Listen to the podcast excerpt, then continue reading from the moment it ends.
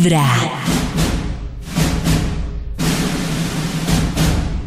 Vibra presenta la clase de español. Qué difícil es hablar el español, porque todo lo que dices tiene otra definición. Qué difícil entender el español.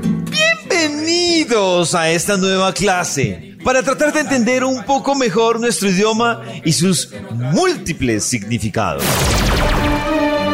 La palabra de hoy es papi. ¿Estás listo, papi? Top número 1. Según la Real Academia, es una forma cariñosa de referirse al padre, o sea, al papá de uno. Papi me compró un juguete. Papi, papi. Top número 2. Pero algunas mujeres también lo usan para referirse cariñosamente a un hombre, así no sea su papá. O sea, puro coqueteo, papi.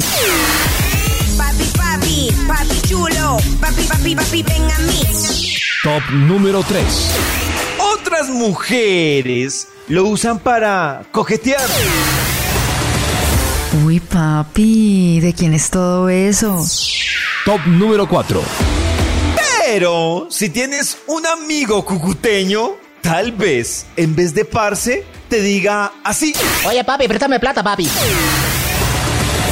Y por último, tenemos el papi reflexivo, de una forma sutil, para que se ponga pilas. Re locos, papi, re locos, re locos, papi, re locos, re locos, papi.